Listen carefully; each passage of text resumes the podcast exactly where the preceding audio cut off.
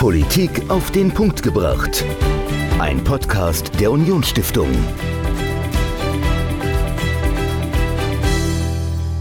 Hallo und herzlich willkommen zu einer neuen Folge Politik auf den Punkt gebracht. Ich bin Dominik, mir gegenüber wie immer Michael. Und Michael, wenn du mal bei dir daheim dich umguckst auf dem Land, ähm, die letzte Bundestagswahl, was wurde am meisten gewählt? Äh, SPD. SPD? ja. Okay, genau. also aber eine Volkspartei. Aber eine Volkspartei. Ja, gut, also ich meine, Bundestagswahl ist natürlich im Vergleich zu Kommunalwahlen nochmal was ganz anderes, ja. Ja. Ähm, wie haben denn die Grünen oder die Linken bei euch abgeschnitten? Weißt du es zufällig? Bei der Kommunalwahl oder bei der Bundestagswahl? Bei der letzten Bundestagswahl. Ähm, also jetzt nicht so gut äh, wie im Bundestrend. Okay. Ähm, was glaubst du, wie es in Saarbrücken war?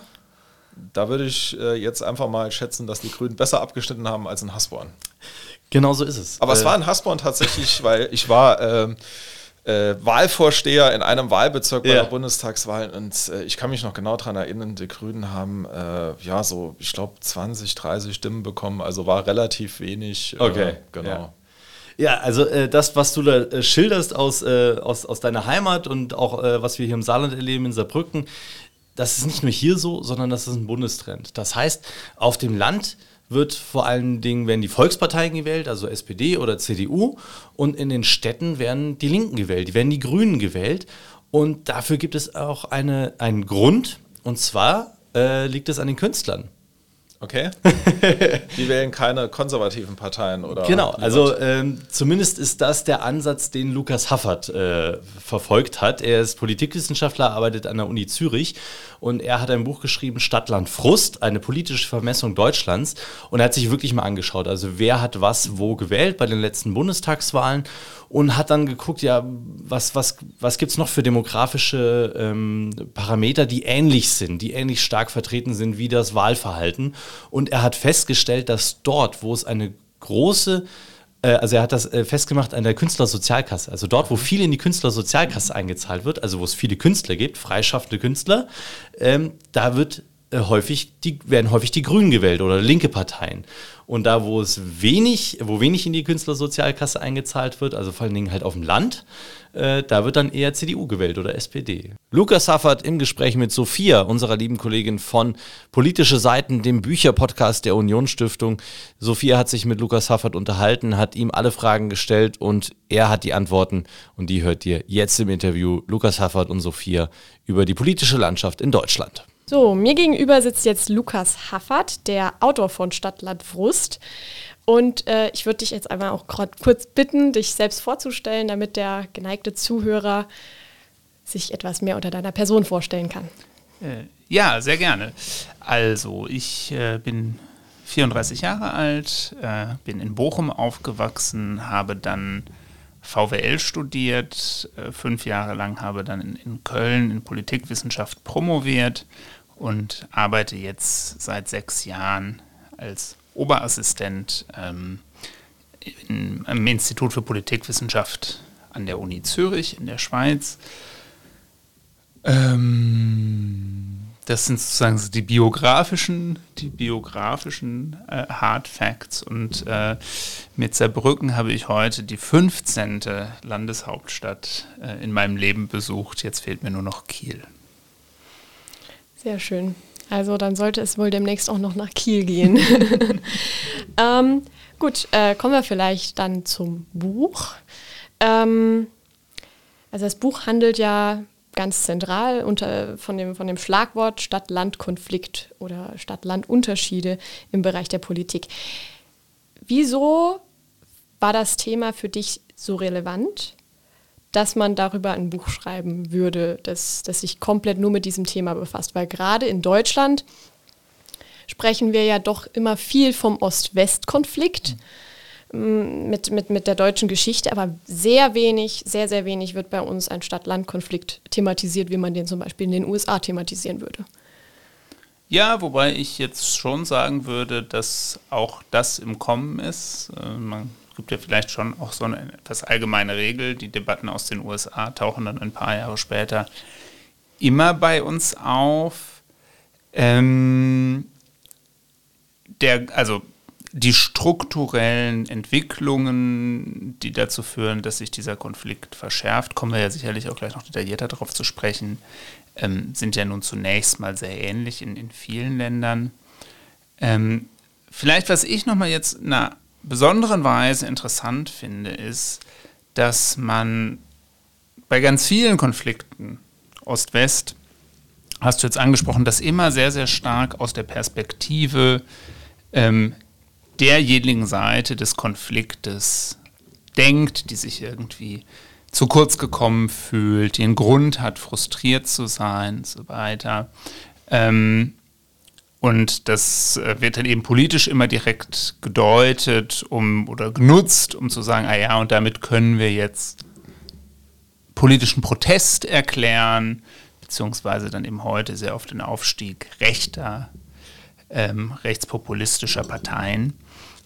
Und ich finde eigentlich an dem Stadt-Land-Konflikt sehr interessant, und das ist auch gleich irgendwie so eine der, der Hauptthesen des Buches, dass es ja da auch auf der anderen Seite ganz starke Veränderungen, Entwicklungen gibt. Ähm, dass es eben nicht nur ich würde sogar sagen, gar nicht mal in erster Linie eine Linse ist, mit der wir irgendwie den Aufstieg der AfD gut verstehen können, sondern dass wir damit eben vor allem den Aufstieg der Grünen verstehen können. Ähm, und deshalb fand ich es wert, ein Buch darüber zu schreiben. Was, ähm, also bevor ich das Buch angefangen hatte zu lesen, habe ich mich vor allen Dingen gefragt, mh, hm, ob dieser Stadt-Land-Konflikt ähm, überhaupt noch so relevant in Deutschland bleiben könnte. Also selbst wenn er jetzt im Kommen wäre, habe ich mich gefragt, kann der denn so relevant bleiben? Weil jetzt nach der Corona-Pandemie, ähm, wo sich ja vermehrt dieses ähm, Arbeiten von zu Hause, Arbeiten von verschiedenen Orten, nur nicht im Büro etabliert hat, ähm, und man ja auch eigentlich jetzt erwartet, dass, dass diese Arbeit in einem klassischen Büro sich sozusagen in den nächsten paar Jahren in Luft auflösen würde. Wir hatten dazu auch äh, im, im, in unserem Podcast Politische Seiten schon ähm, das Buch der äh, Vorausdenker, die ins Jahr 2030 gesprungen sind. Und da waren sie sich alle fast einig gewesen, dass genau das der Effekt sein würde. Da würde man ja eigentlich denken, wenn jetzt in Zukunft jeder von zu Hause aus arbeiten würde und man sozusagen nicht mehr ähm, auf, auf bestimmte Wirtschaftszentren angewiesen wäre, könnte man ja meinen, dass sich dieser Konflikt dann auflösen würde in kommender Zeit. Wie siehst du das?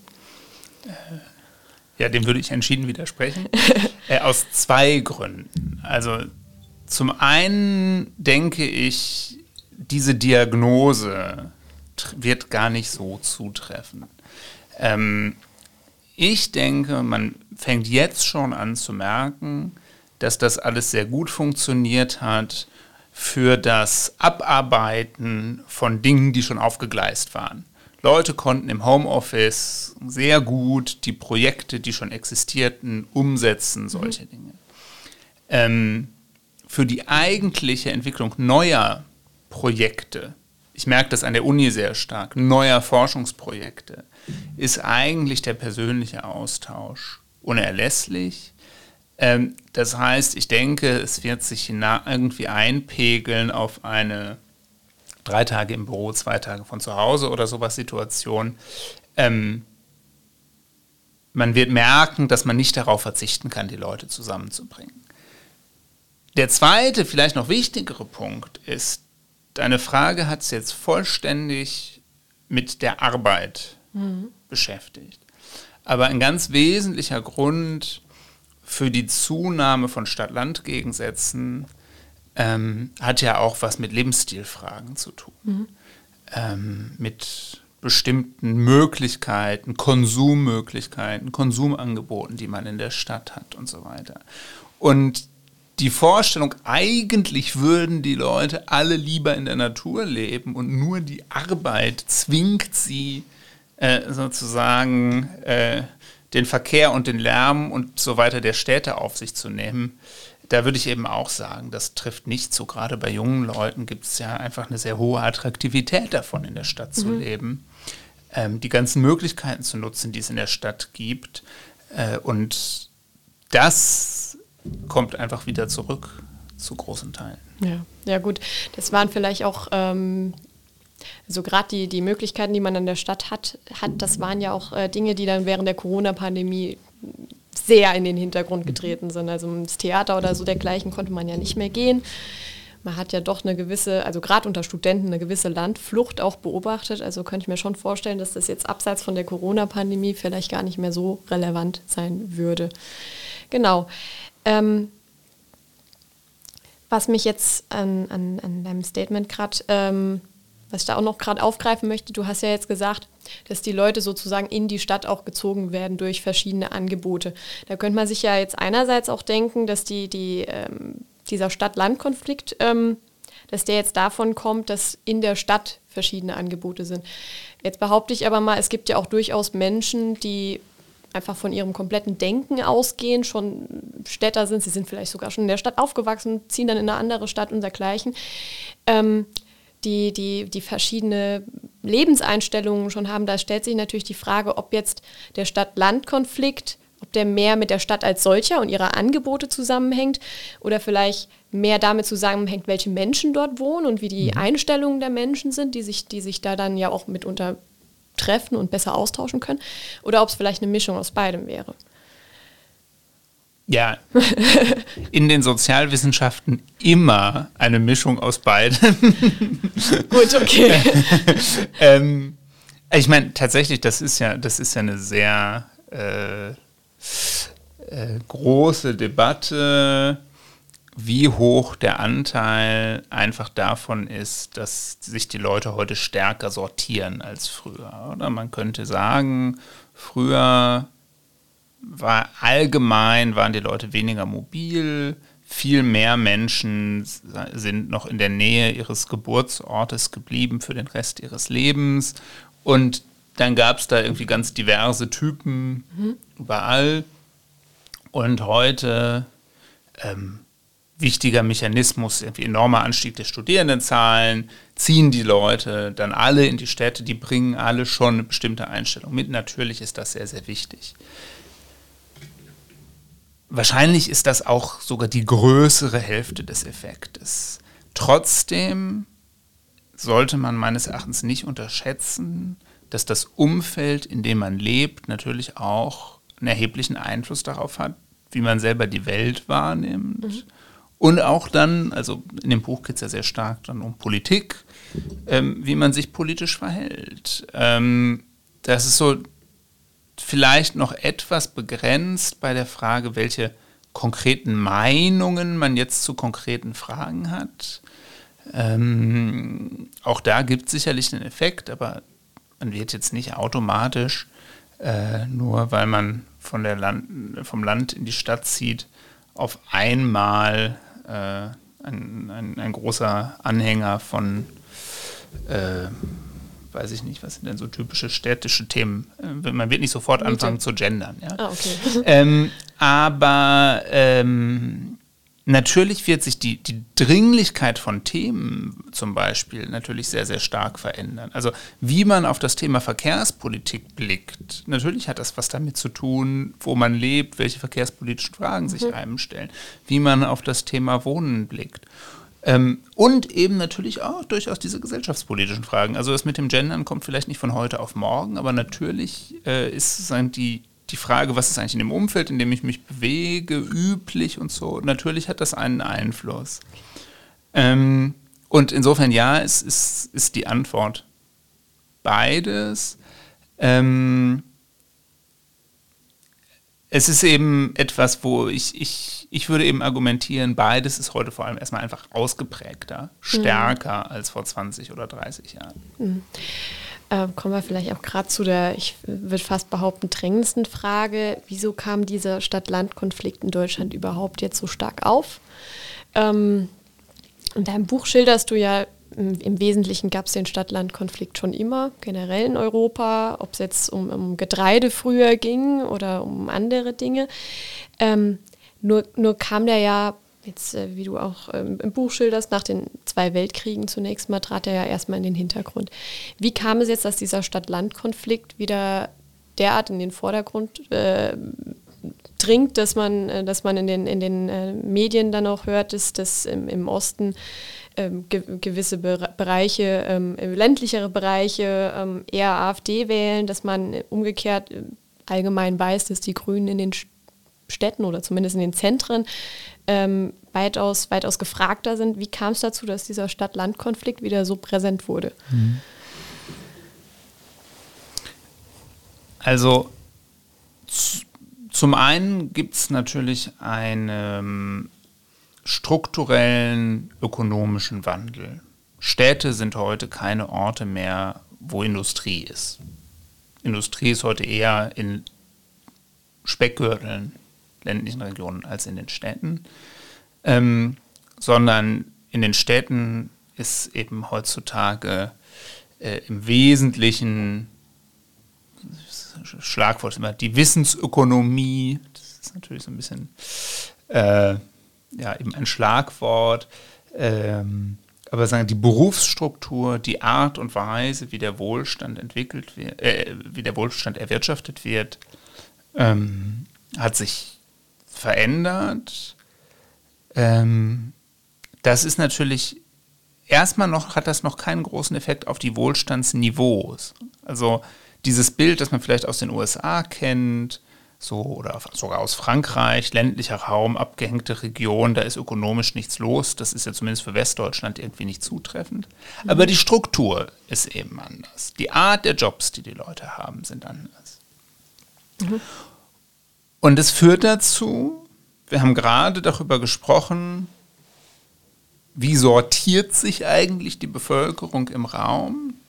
Wir haben ja seit den 80er Jahren zunehmend das, die politischen Konflikte sich weniger oder dass der politische Parteienwettbewerb zum Beispiel sich weniger entlang der klassischen ökonomischen Links-Rechts-Achse ähm, orientiert, sondern dass eben immer wichtiger werden ähm, kulturelle Konfliktlagen, ähm, europäische Integration, ja oder nein, ähm, Gleichstellung von Minderheiten, ja oder nein, Einwanderung, ja oder nein. Mhm.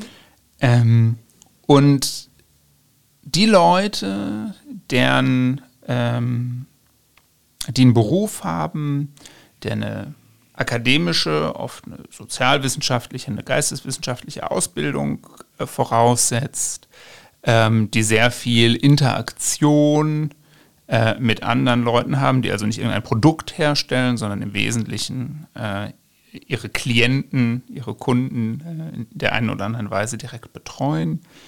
Ähm, die markieren den, den einen Pol dieses mhm. Gegensatzes typischerweise. Das sind die Gruppen, die am stärksten eben für, für Gleichstellung von Minderheiten sind, ähm, die am stärksten äh, kosmopolitisches Wertebild haben.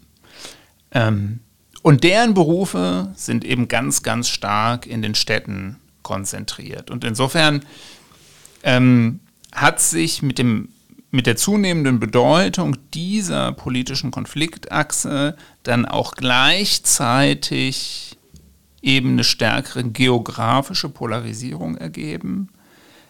Mhm. Aber mir ist eben wichtig zu sagen, aber die hat trotzdem auch noch eine sagen, eine ökonomische Basis. Das ist nicht, also es ist ein bisschen zu kurz gesprungen zu sagen, ähm, na, die ganzen selbsternannten Kosmopoliten, die sind alle in den Städten, sondern die Berufe, in, diesen, in denen diese Menschen arbeiten, die sind eben auch in den Städten konzentriert. Die Leute sind nicht einfach nur so in den Städten, sondern das hat auch einen strukturellen Grund. Ähm, Stichwort Berufe in den Städten.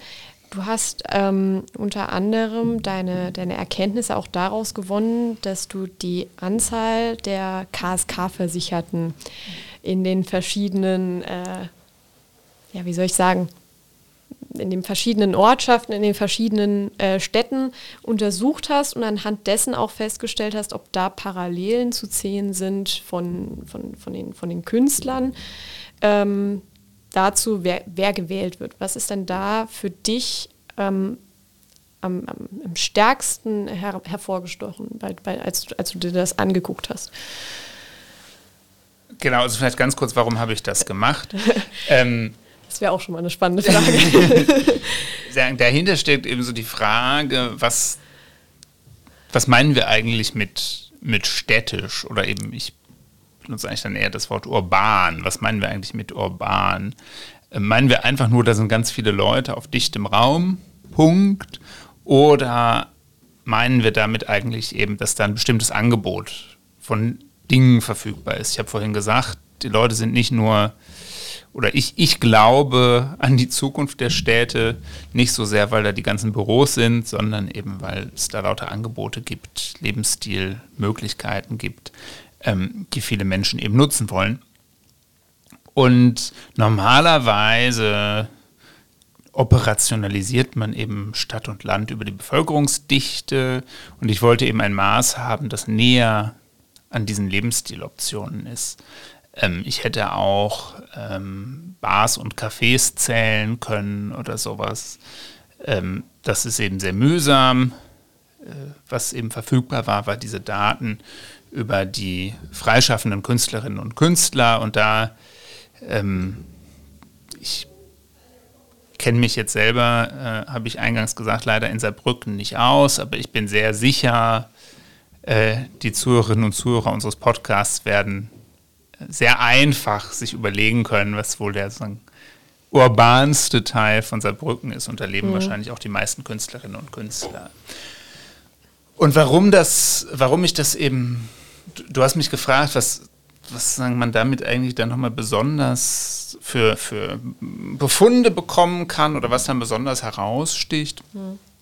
Und tatsächlich äh, war es mir wichtig, nochmal zu sagen, es ist eigentlich nicht, man kann nicht einfach sagen, die Städte, ähm, sondern es gibt erhebliche Differenzen innerhalb der Städte.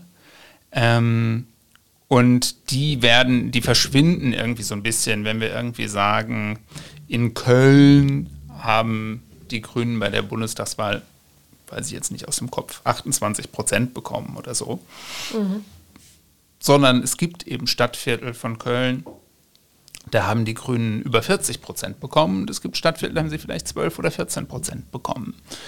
Ähm, und diese 40 Prozent, das sind eben die die Gegenden, wo es, wo es so richtig urban ist. Ähm, ganz, ganz klar sieht man das immer in Berlin, weil es ja da diese Ringbahn gibt, die tatsächlich so eine Art äh, Äquator ist, der irgendwie zwei Welten voneinander trennt, äh, in jeder Hinsicht, bei den Immobilienpreisen, ähm, eben auch bei den Wahlergebnissen.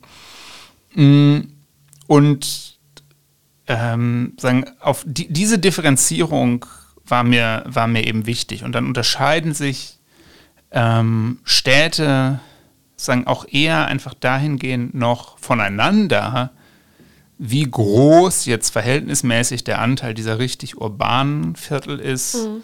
und dann wie groß der Anteil von eben ähm, sagen, Reihenhaussiedlungen ist, mhm. wo eigentlich jetzt man genauso sehr ein Auto braucht wie fast schon im, im Speckgürtel.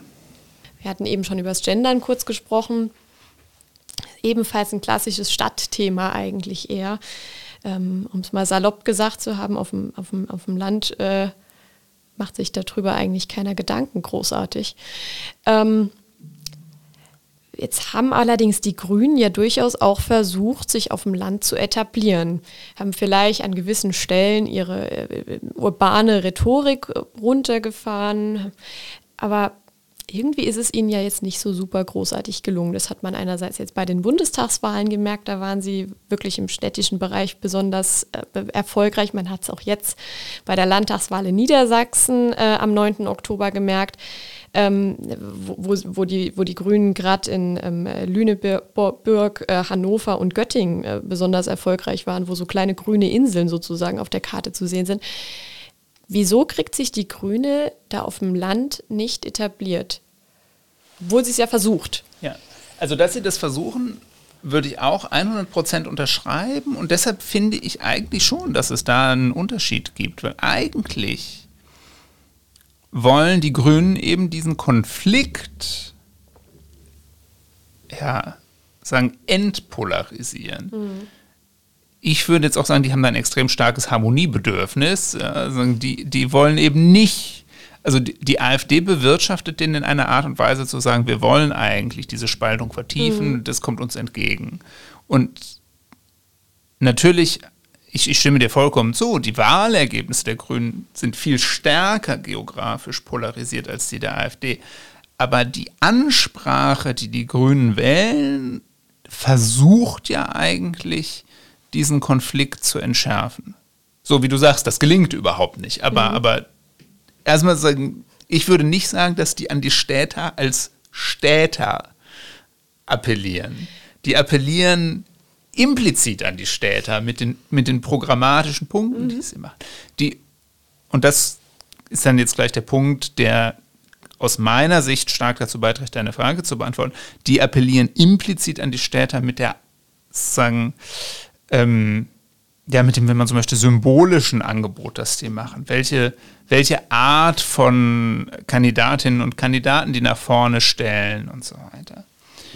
Ähm, ich denke, die, man sieht am Beispiel der Grünen sehr, sehr, sehr, sehr gut, was ich im Grunde vorher gesagt habe, dass es eben bei, beim Mobilisieren von Wählerinnen und Wählern nicht so unendlich viel darauf ankommt, ob das jetzt wirklich das ähm, äh, sagen, auf programmatisch inhaltliche Positionierung. Ich glaube, bei den Grünen gibt es stark die Bemühung darum, tatsächlich auch die ehrliche Bemühung darum, sozusagen programmatische Angebote zu machen.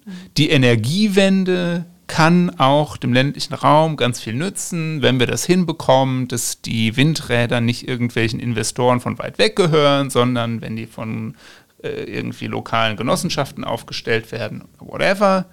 Ähm, sozusagen, dann ist das doch eigentlich auch für euch ein attraktiver Deal. Aber das ist ein rein intellektuelles Argument. Mhm. Das kann euch nützen. Und ich glaube, die Schwierigkeit, dieses Argument an den Mann zu bekommen, hängt eben ganz stark mit einem Fehlen eines ähm, glaubwürdigen Personalangebots, ähm, sagen, ähm, Kandidatinnen und Kandidaten, die, das ist jetzt etwas klischeehaft formuliert, aber es ist ja eben tatsächlich was dran, eben die Sprache sprechen, äh, die äh, an, in bestimmten Regionen äh, gehört werden soll, ähm, die eine Biografie mitbringen, die das, die das beglaubigt. Der, der eine Grüne, dem ja das Gegenteil gelungen ist, äh, ist ja Kretschmann. Mhm. Und, und der ist ja nun sozusagen der Inbegriff dessen, der das auch mit, was weiß ich, wie der sich inszeniert, dass er in seiner Freizeit irgendwie tischlert und so. Ähm, ähm, eben ein Repräsentationsangebot macht, das eben nicht nur programmatisch ist und sagt, hier und hier und hier haben wir folgende programmatische Angebote. Ähm, und ich glaube, das, das ist sozusagen die Lücke, die die Grünen bisher ganz wenig gefüllt bekommen. Mhm. Was jetzt als, als Frage natürlich am Schluss auch noch bliebe, ähm, wir haben ja jetzt viel auch darüber gesprochen, dass es ähm, durchaus auch äh, von, den, von, von, von der AfD in Deutschland genutzt wird, ähm, an, an das Wir-Gefühl zu appellieren. Nun ist es ja aber so, dass wir ähm, in den vergangenen Jahren, also ähm, AfD, äh, Quatsch, äh, SPD und äh, CDU, die hatten ja Zeiten gehabt, da waren sie zusammen bei, ich sag mal, locker 90 Prozent der Stimmen. Da sind sie jetzt schon lange nicht mehr und ähm, gerade auch die, die Union befindet sich da momentan in einer äh, Situation, wo man sich nochmal irgendwie neu etablieren, neu, neu finden möchte.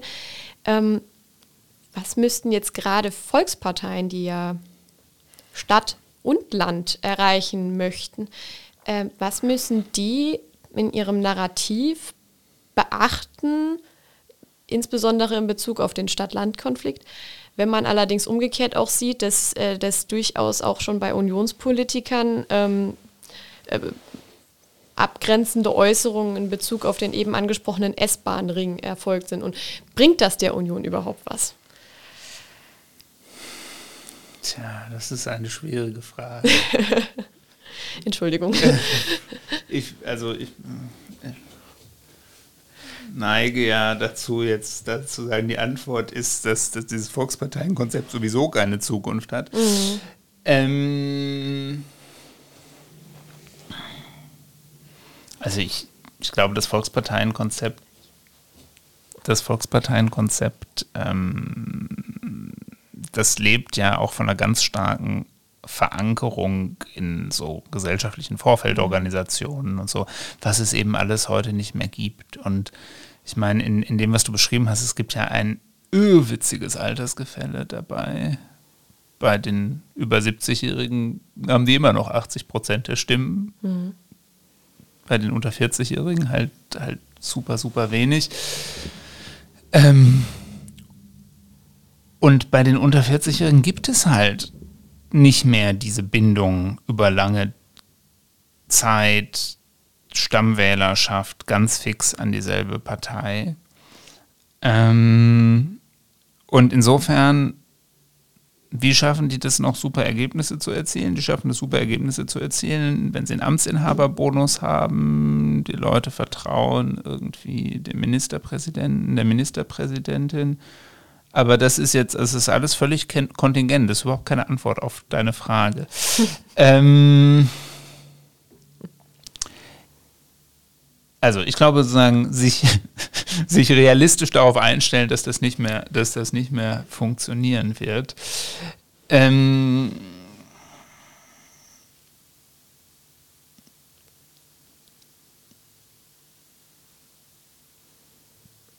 um es vielleicht kurz zu machen, ähm,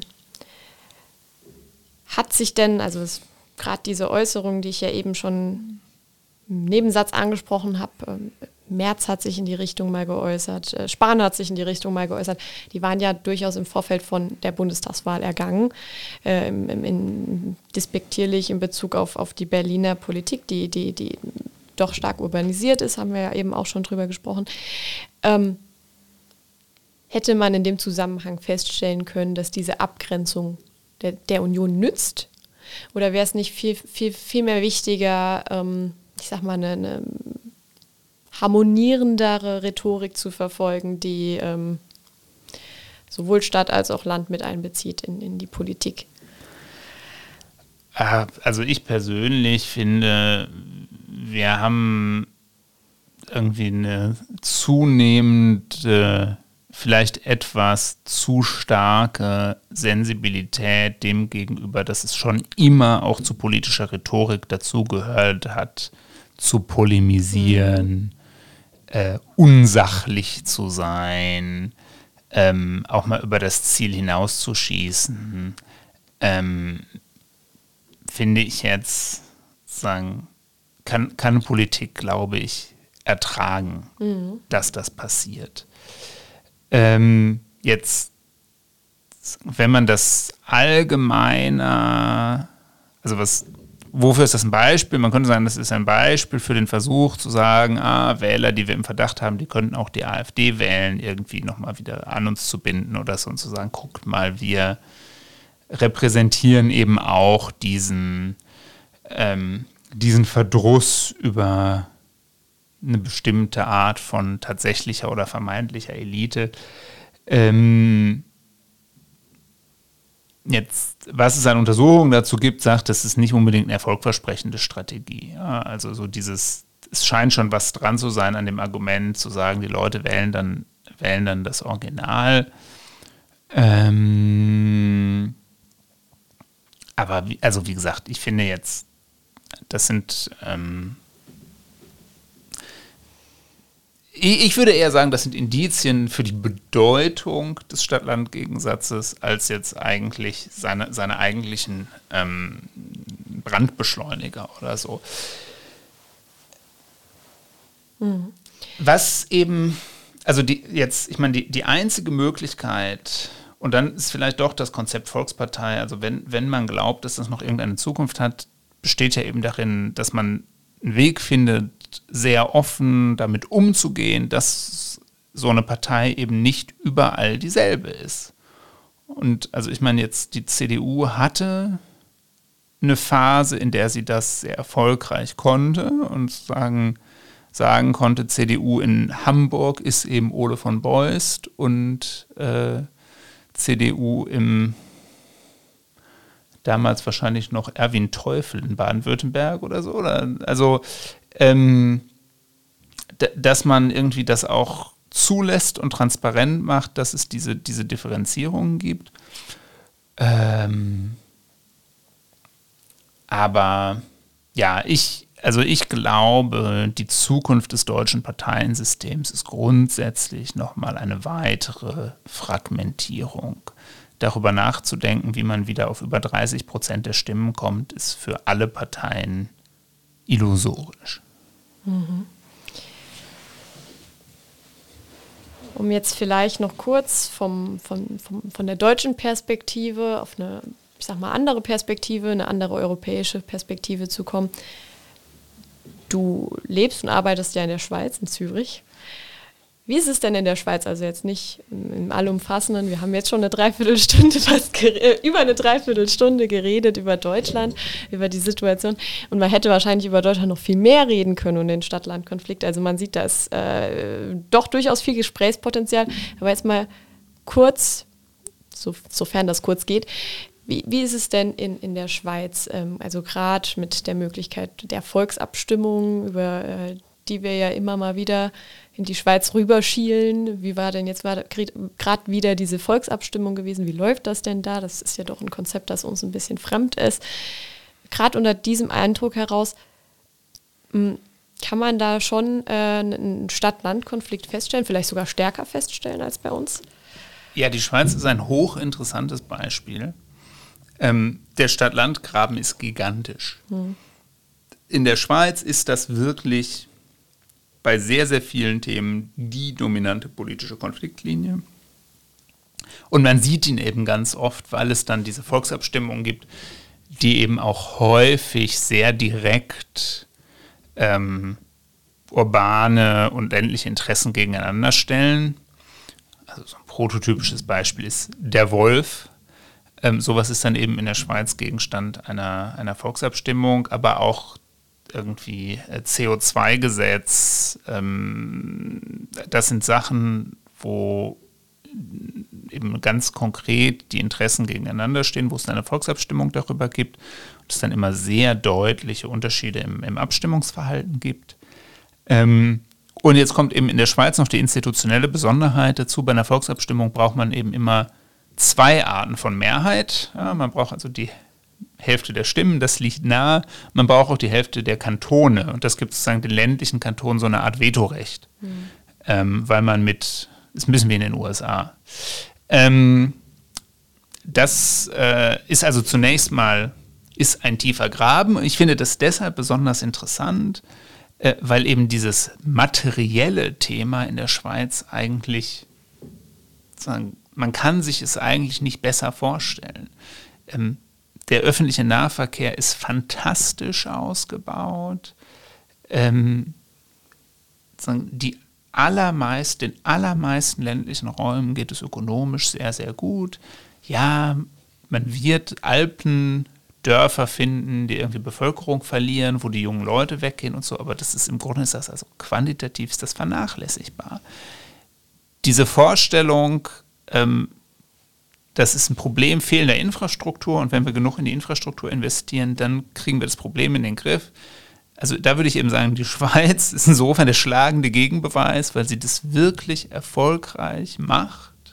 Also im Sinne von, äh, die, die Infrastrukturpolitik ist ausgezeichnet und trotzdem ist dieser, ist dieser Graben wirklich nochmal relevant tiefer als in Deutschland. Und da sieht man dann, dass es eben ganz viel mit Lebensstilfragen zu tun hat, mit der Frage von Anerkennung von unterschiedlichen Lebensentwürfen, mit dem Gefühl, und ich glaube, in der Schweiz geht es dann eben von beiden Seiten aus. Ne? Also in Deutschland sind wir noch jetzt eher wieder, man kommt dann sehr, sehr schnell so in diesen Modus zu sagen, okay, ähm, Menschen im ländlichen Raum fühlen sich nicht angemessen repräsentiert Menschen in der Stadt sagen, hä, das Thema interessiert mich gar nicht, sagen, wo ist überhaupt hier das Thema? In der Schweiz ist es stärker, sagen es von beiden Seiten gesagt wird, die machen mir mein Leben kaputt.